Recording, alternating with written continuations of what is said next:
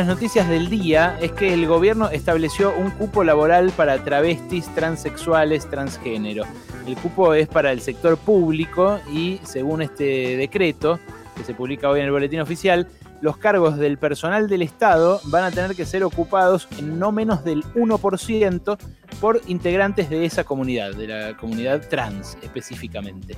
Eh, la verdad es algo que hace un montón de tiempo viene reclamando todo el, colectivo LGTBIQ eh, y, la verdad que es un reclamo que tiene que ver con la vida, tiene que ver con que la salida laboral eh, de gente que tiene una determinada opción sexual o de género eh, no tenga que ver solamente eh, con la venta de su cuerpo, o sea, con no condenarlos, eh, con no condenar a este segmento de la población, con no condenarlas a las trans específicamente, a algo que las mata a la postre. Y la verdad, teníamos ganas de graficar esto con, una historia de vida, con una historia de alguien que, que haya militado por esto, que haya luchado por esto, pero que también lo ejerza, que también labure en un lugar, eh, en este caso también del Estado. Bueno, Lea Pastore es estudiante de antropología social y labura como secretaria en el Hospital Ramos Mejía.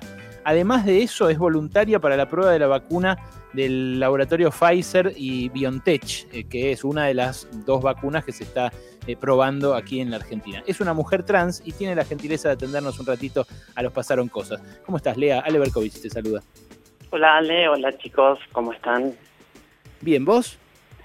Bien, bien, muy sorprendida por estos, eh, por esta noticia de, que se ha reglamentado el, cupo laboral trans. Realmente sorprendida no porque no se venga luchando hace mucho tiempo por esto, sino porque, bueno, nada, salió de, por DNU y, fue realmente sorpresivo.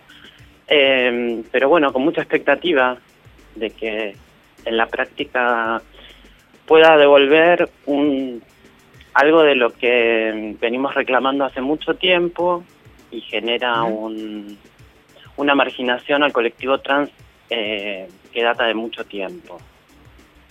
Lea, esa marginación es más o menos como, como lo conté yo, digamos, eh, esta, esta pelea, esta lucha por un, por un cupo laboral para que el Estado también tome eh, gente de la comunidad trans tiene que ver con eso, con que no se, con que no se las empuje a, la prostitución, básicamente. ¿A eso te referís? Sí, me refiero en realidad a eso y a muchas cosas más. O sea, eh, pensemos que hace muy pocos años eh, celebramos eh, la aprobación de una ley que nos permite reconocer nuestra identidad. O sea, para que más o menos dimensionemos, podamos pensar qué tan marginado está el colectivo trans, eh, que digamos estamos recién en la instancia en la que estamos pidiendo derechos básicos, muy básicos, como por ejemplo, mm. bueno, ahora celebro esto del empleo, que no va a permitir otra cosa que la inclusión, es, es algo básico que una persona pueda trabajar, pueda ejercer la prostitución si lo desea, no como única opción. Eh, pero también hablo de salud, hablo de un montón de derechos que están postergados y que hace que, bueno, nada, el colectivo como últimamente se, se difunde el número, pero no creo que no se toma conciencia, tenga un promedio de vida entre 35 y 40 años. Es preocupante. Sí, recontra. ¿Vos qué edad tenés, Lea? 43. Mira, Estás hablando con una longeva. sí, la verdad, con esas estadísticas sí. Eh, pero no, no, sos joven, tenés la misma, tenés la misma que nosotros, Lea. Lo que, lo que me llevó a entrevistarte es que eh, me, me, hablaron del, del, laburo que haces vos eh, y de lo esencial que resulta ahí en, el, en el Ramos Mejía. Así que nada, la verdad que primero lo que te quiero preguntar es, es eso, ¿de qué laburás? Porque muchos, la primera reacción que tuvieron ante esto del cupo laboral trans es, ah, van a meter gente que, que por ahí no está capacitada, que, o la cual, eh, eh, por, cupo, ¿viste? Como pasaba con el cupo femenino también cuando, cuando empezó con el cupo femenino. Sí, en realidad lo que ocurre con cualquier ampliación de derechos. Digo, sabemos que vivimos en una sociedad donde hay un sector que está claramente en contra de la ampliación de derechos. sea cual fuese, digo, la legalización del aborto, la, la libertad de elegir sobre los cuerpos, eso es lo que se criminaliza y se condena, básicamente, ¿no? Que está íntimamente ligado con una sociedad patriarcal, con una sociedad que decide o digita en qué sector va acomodando diferentes actores mientras sea funcional a su poder. Bueno, eh, esa, esa es la batalla. El trabajo en salud que hago yo es en el Hospital Ramos Mejía. Hace 10 años que trabajo ahí como secretaria. Eh, ingresé en el 2012, una época muy bonita de ampliación de derechos y de posibilidades. Eh, y esto también hay que remarcarlo. Es posible esto por una decisión política del Estado. Cuando el Estado se, se pone en el rol de incluidor, de, de, recoger necesidades que no están atendidas hace mucho tiempo, bueno, tenemos estas buenas noticias. Mm. ¿Vos qué sentís que, que, te podría haber pasado si no hubieras entrado a laburar eh, ahí como secretaria en Ramos Mejía? Mira, Ale, o sea, mi, mi historia quizás no lo quiero centrar tanto ahí, en el punto de vista de que eh, quizás somos muy pocas las que tenemos la suerte de, poder estar, entre comillas, incluidas dentro del sistema. No es la mm. realidad del colectivo en sí, pero, mm, pero bueno, nada, de eso se trata, de poder incluir y un poco mi trabajo también tiene que ver con eso, con hacer un puente eh, entre las personas que están por fuera del sistema de salud. Vos pensás que la mayoría de las chicas trans no tienen controles médicos, no saben lo que es ir al médico, el mm. sistema sanitario es expulsivo, eh, con lo cual eso refleja, impacta directamente en la calidad de vida, eh, en la expectativa de vida y los casos que se atienden muchas veces son urgentes, digo, en, su instancia final. Entonces, bueno, poder estar, visibilizar la presencia de una persona trans en un trabajo y oficiar de puente para que las chicas puedan eh, amigarse con, con, un sistema que igualmente empuja hacia afuera. Bueno, es mm. una tarea difícil, pero hay que, hay que darla.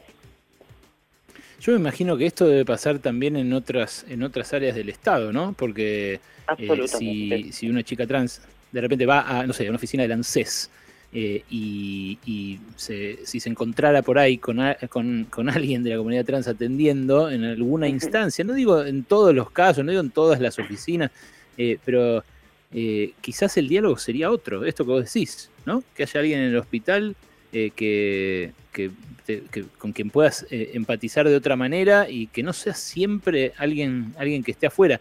Es algo mucho más que, la, que, la simple inclusión, me parece. O sea, hagamos el ejercicio, digo, eh, práctico de pensar cuántas veces eh, vieron una persona trans ocupando cargos de la vida cotidiana, digo, no, en no, nunca.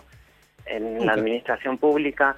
No somos muchas y de estar ahí genera extrañeza. Yo trabajo hace 10 años y bueno, ya me conocen la mayoría de la población del, del mm. hospital y pero al principio era como, debe estar perdida, ¿qué hace acá adentro? Wow, wow. Claro, claro. Sí, es, una realidad que ocurre en, en todos lados. En, en, todos en todas las esferas, a eso me refiero. Imaginen mm.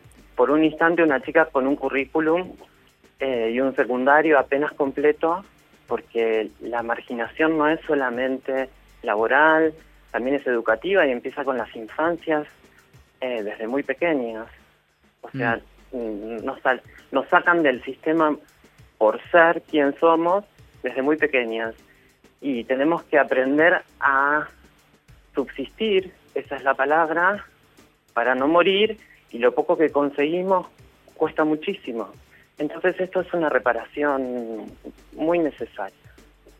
Estamos hablando con Lea Pastore, que es, eh, eh, labura como secretaria en el Hospital Ramos Mejía, además estudia antropología social. Eh, Lea, te quiere preguntar mi compañera y amiga Noé Barral Hola Lea, buenas tardes. Hola Noé, ¿cómo estás? Bien, nos dicen algunas oyentes que hoy es el día de la secretaria y te mandan feliz día, así que si es el día de la secretaria, feliz día para vos. Em, bueno, a propósito de lo que contabas, em, ¿cómo, cómo mm, em, vos decías, bueno, no, no es solo el, el, mercado laboral el que las expulsa, también las expulsa el sistema educativo, las que logran no ser expulsadas, las que como vos logran eh, tener un trabajo estable, eh, bueno, como vos decías, ¿no? Ser longeva. ¿Cómo, ¿cómo logran eso? ¿Es, ¿Es, a partir del apoyo de, de alguien más? ¿Cómo, ¿Cómo, logran esquivar eh, la traición del sistema? Bueno, en principio yo creo que hablé de, de infancias y mucho tiene que ver eso. En, el caso particular yo cuento con una familia que me apoyó siempre, eh, un entorno que siempre me, me, comprendió y me acompañó y a veces parece que son eh, cosas elaboradas las que se necesitan y son muy simples. Eh, es simplemente que no te expulsen del sistema, que no te que no te saquen de tu círculo de pertenencia, de cariño y que puedas crecer con confianza. Digo, cuando sos muy niña, la confianza siendo trans la perdés porque ya te digo, eh, te indican que ser eh, está mal. Entonces, si el ser ya empieza a ser mal, imagínate todo lo que puedas pensar. Pensar ese ser, hacer ese ser, está todo mal. Eh, yo creo que es con suerte, respondiendo a tu pregunta, es con suerte. Por eso digo que somos minoría y qué tan vulnerable es el, el colectivo que estamos librados a la suerte. Para poder tener derechos básicos, una vida digna y no morir, es una cuestión de suerte. Es profundamente injusto. Mm. Esto, esto que, que vos haces es eh, evidentemente para, para cuidarnos a todos nosotros, ¿no? Esto es algo que además destaco porque vos laburás en un hospital y en este momento los hospitales son lugares a los cuales la mayoría de la gente les escapa por miedo. Ah, eh, vos encima te, te, fuiste a presentar como voluntaria para, para la vacuna. Contame cómo fue eso. ¿Qué, qué, qué pasó cuando, cuando llegaste y, y te tenían que poner la, la vacuna? Esa es la, esa es la furia travesti de la que de la que se habla, ¿no? Eh, vamos y vamos y vamos hasta, hasta lograr, bueno, quienes, quienes tenemos la posibilidad de ir un poco más allá, tenemos incluso la responsabilidad de hacerlo por las que no tienen voz y no pueden hacerlo. La verdad que a modo personal a mí me surgió porque, bueno, estoy eh, en el ámbito de, de, la salud y no me sajé en un ensayo clínico, eh, pero también hay una una decisión política eh, colectiva, en la parte ya dejando en lo individual, es algo colectivo.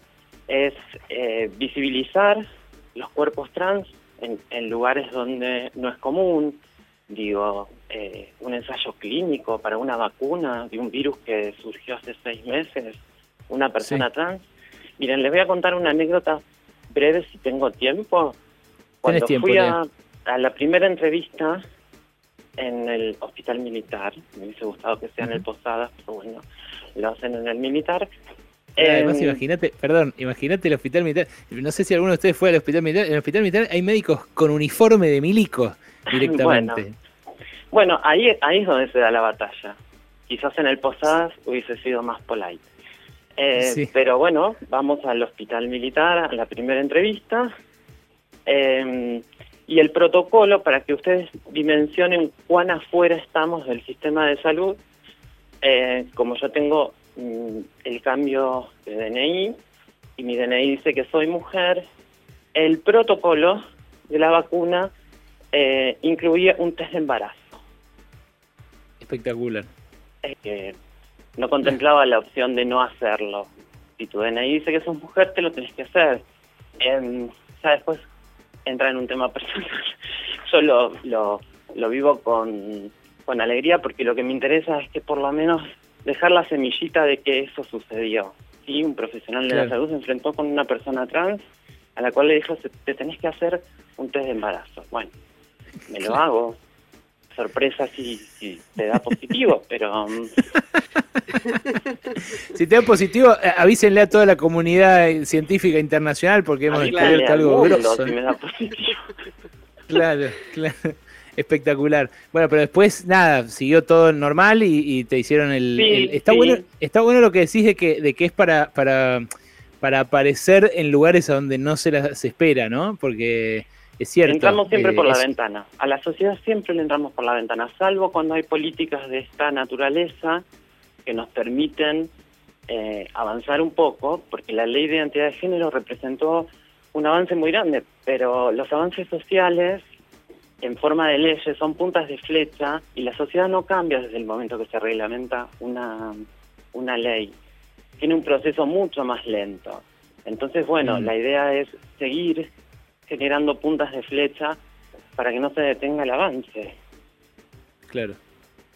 La última que te hago, Lea, eh, por mi parte, eh, tiene que ver con eh, los que nos están escuchando, las que nos están escuchando. en general, para, para poner en claro qué significa un cupo de estas características, pero también para que vos le hables quizás a, alguna chica trans que de carambola nos está escuchando y, y no, entiende hasta qué punto esto la puede beneficiar.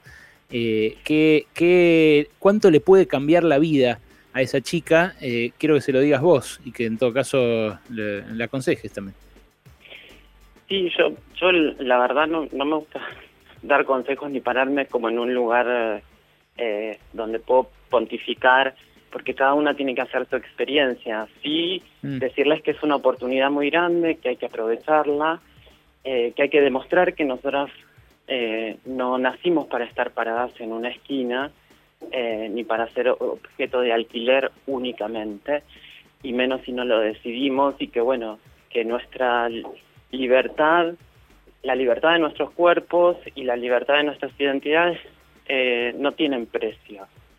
Que los sueños que cada una tenga tiene que ir hacia ahí y bueno, y esta es una oportunidad para una puertita que se abre para, para poder eh, llegar a ese camino. Lea, te agradezco un montón. Es muy grosso lo que acabas de decir. Estamos todos medio lagrimeando, así que frenemos acá y quedémonos con esta última frase. Te mando un beso grande. Mm, gracias, chicos. Es Lea, eh, ahí tengo el apellido, Lea Pastore, es eh, secretaria en el Hospital Ramos Mejía, estudiante de Antropología Social. Escuchando historias así, es cuando te sacás eh, de encima esos prejuicios del orto, cuando te sacás de encima esa vejez mental que te lleva a ver en un cupo del 1% algo que te jode a vos. ¿En qué te jode que alguien sea feliz? ¿Eh?